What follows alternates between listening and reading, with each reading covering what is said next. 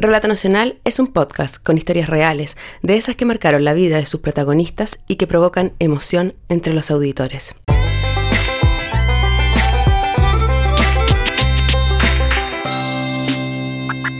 Hola, soy Nancy Castillo y este es el primer capítulo de la nueva temporada de Relato Nacional.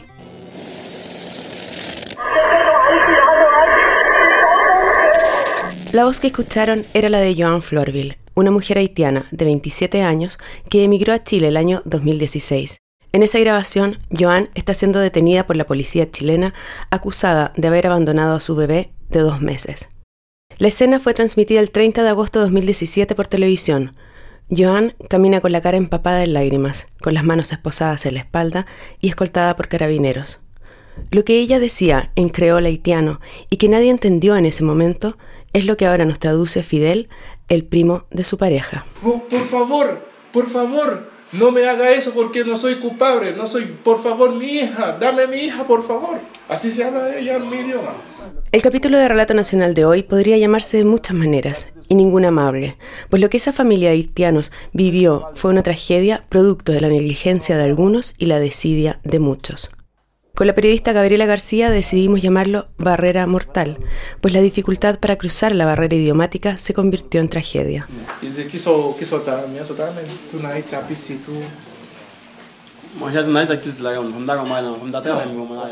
La migración de haitianos a Chile comenzó de forma pausada en 2013, para dos años más tarde crecer de manera exponencial. Solo en el primer semestre de 2017 llegaron 44.000 haitianos, cifra superior a todos los que arribaron el año anterior.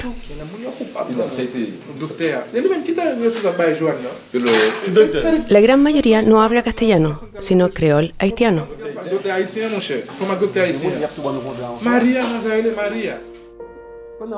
Joana Florville vivía en la ciudad de Juana Méndez, en Haití.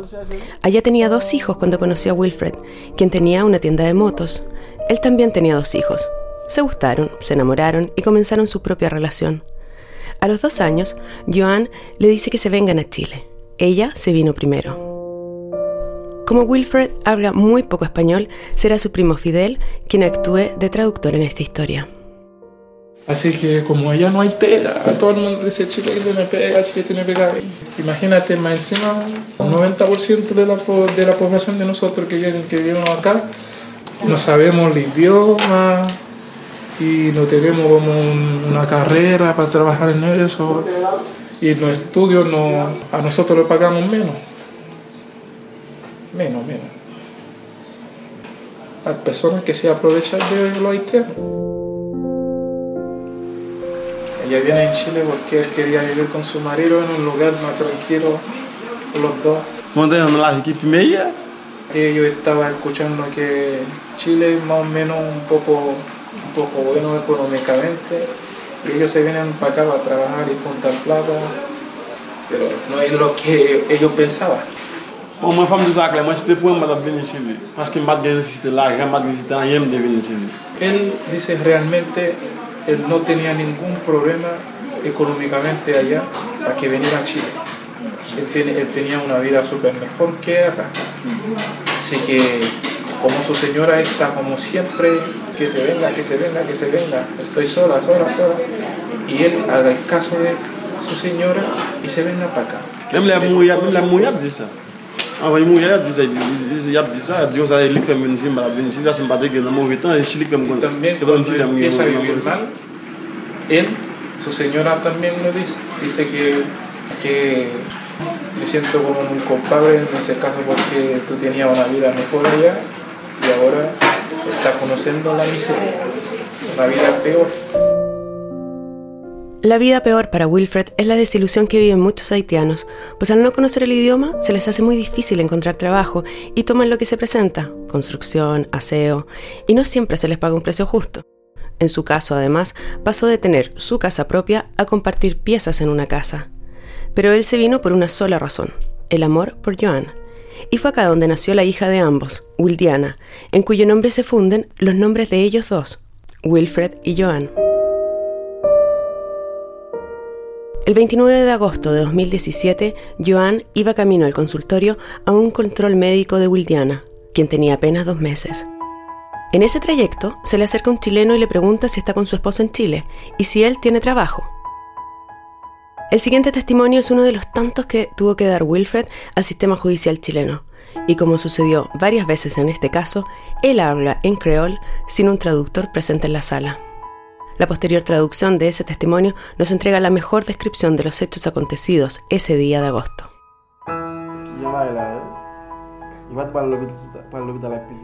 Mi pareja iba al hospital con la bebé. Estando en el camino se encontró con un chileno que le dijo, ¿Dónde vas?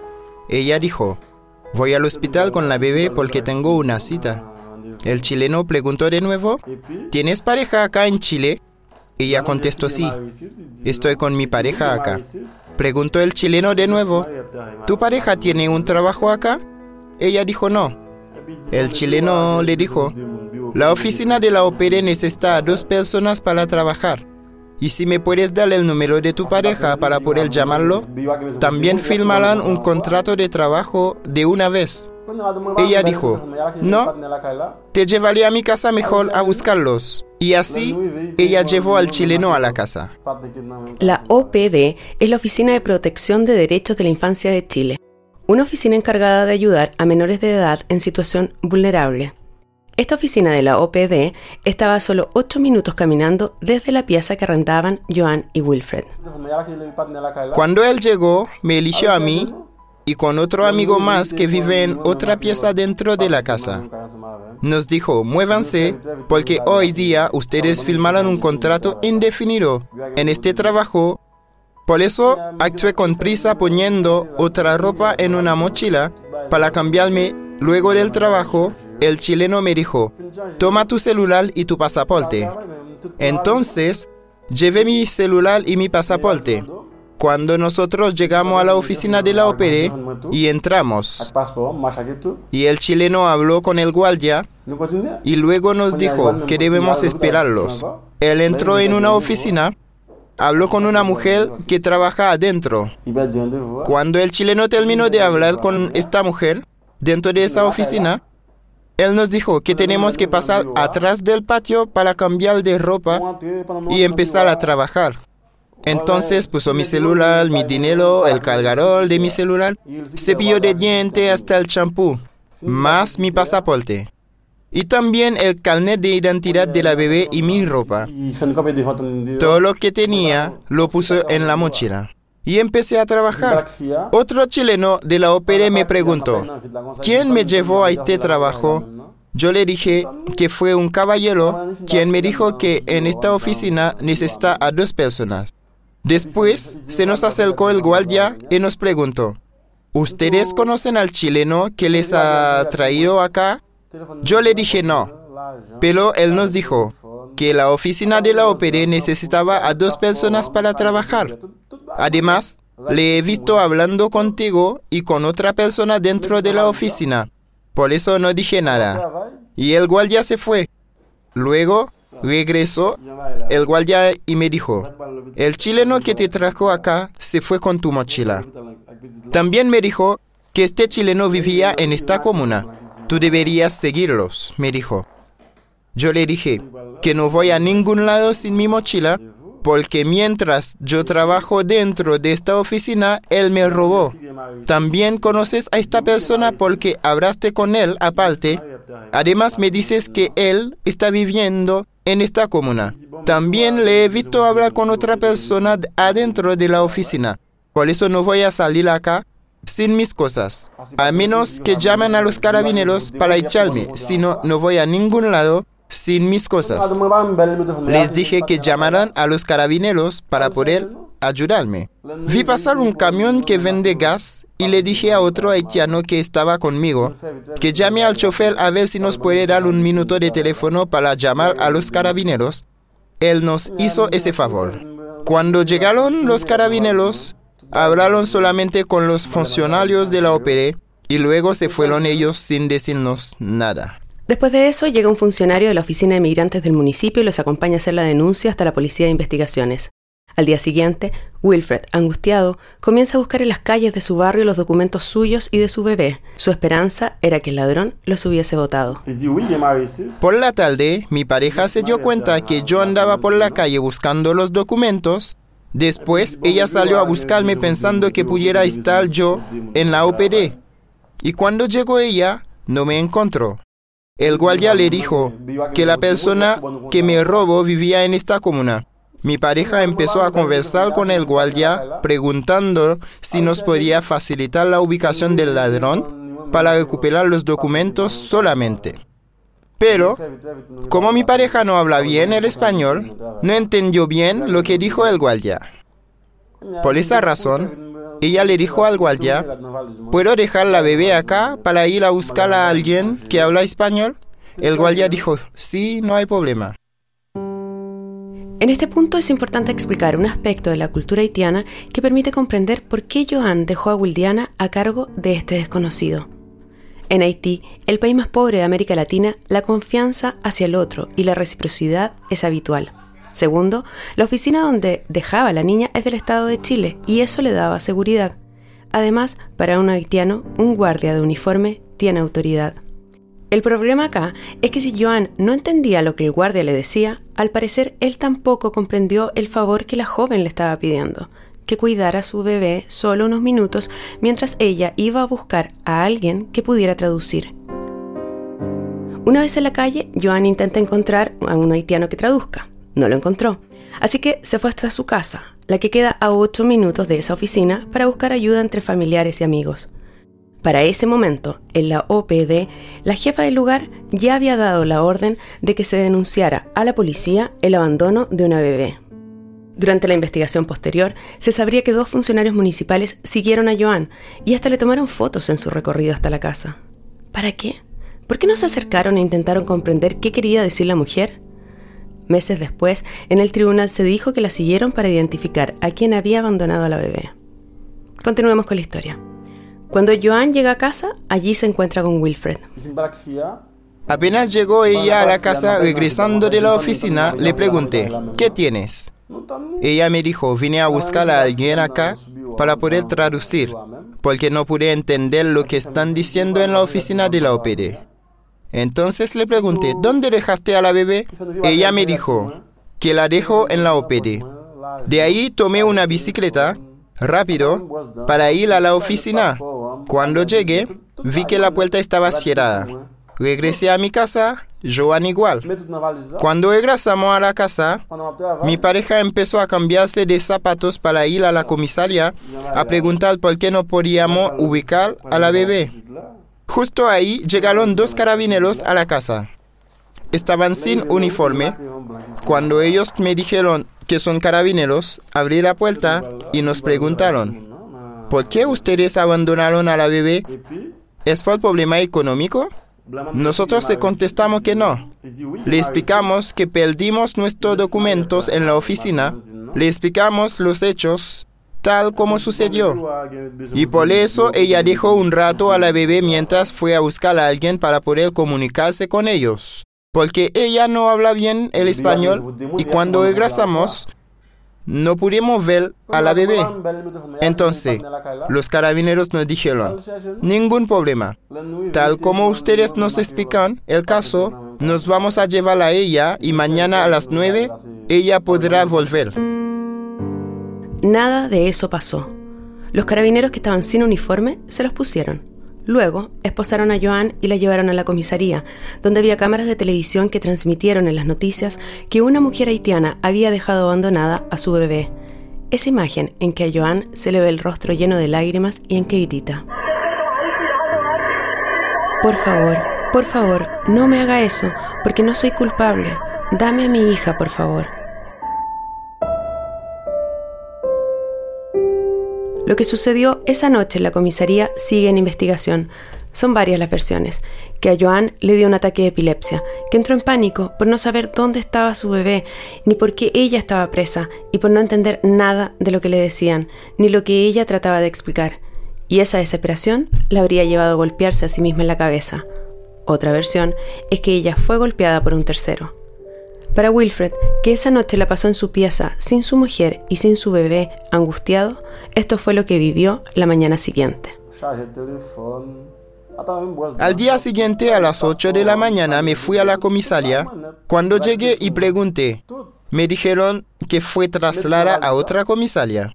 En este momento yo estaba acompañado con una señora chilena que es la madrina de mi bebé y ella me dijo, vamos al tribunal. Y cuando llegamos al tribunal, también preguntamos, nos dijeron que Joan no se había sentido bien, que había entrado en pánico y por eso fue trasladada al hospital. Cuando llegamos al hospital, nosotros encontramos a Joan casi muerta. Joan desarrolló una falla renal. Estuvo cinco días internada en cuidados intensivos. Apenas despertó, preguntó por su hija. ¿Dónde estaba Wildiana? ¿Por qué no podía verla? ¿Por qué no se la traían? Wilfred, con la ayuda de Fidel, nos cuenta cómo fue ese mes en el hospital. Sí, siempre lloraba cuando... ¿Y cómo le Un día que ella se, se metió a correr para salir del hospital, anda súper anda super triste, lloraba, lloraba y se mete a correr, sale del hospital y, y a ellos lo inyectaron un medicamento para que se calme. Wilfred dividía su tiempo entre las visitas a su mujer en la posta central y las visitas a su hija Wildiana, que estaba bajo custodia del Servicio Nacional del Menor. Sí, porque pese a que Wilfred era el padre, la bebé no le fue devuelta a él, se debía seguir un juicio. Joan estuvo un mes en el hospital, en el cual no recuperó nunca su estado anímico. La separación de su hija la fue consumiendo. Pero algo más pasó en ese hospital, pues al mes ella presentó una falla hepática tan severa que se le trasladó hasta el hospital de la Universidad Católica, pues requería un trasplante de hígado urgente. Esto dice la declaración judicial entregada por una doctora de ese hospital y que aquí reproducimos. Joan Florville ingresó a este centro médico con diagnóstico de falla hepática fulminante para evaluar posibilidad de trasplante hepático.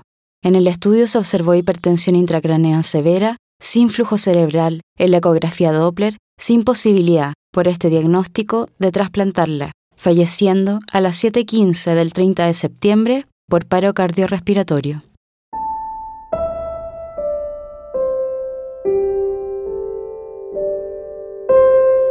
Dos meses después de su muerte, el 22 de noviembre, un tribunal de justicia emitió el siguiente dictamen. Ya, el tribunal resuelve, se acoge la petición de la defensa, el tribunal estima que en este caso concreto eh, el hecho investigado en realidad no es constitutivo de delito de abandono de menor. La diputada Joan Florville, quien falleció lamentablemente el 30 de septiembre de este año, eh, quiso realizar gestiones para poder recuperar las especies eh, que fueron sustraídas o no hay razón para pensar de que la imputada Joan Florville iba a abandonar a su bebé y dejar de prestar la protección y el cuidado que de manera natural ella debía realizar respecto de su hija. Por lo tanto, el tribunal eh, por no ser constitutivo de delito, el hecho en materia de la investigación criminal. Eh, Joan Florville nunca abandonó a su bebé. En virtud del artículo 250, letra A del Código Procesal Penal, eh, decreta la extinción de la responsabilidad penal de la imputada y decreta el sobreseimiento definitivo de la Cuando Wilfred escuchó esta decisión judicial, su hija Wildiana le había sido devuelta a su cuidado. Lo que aún no entendía Wilfred cuando escuchó que su Joan era inocente es por qué murió su mujer.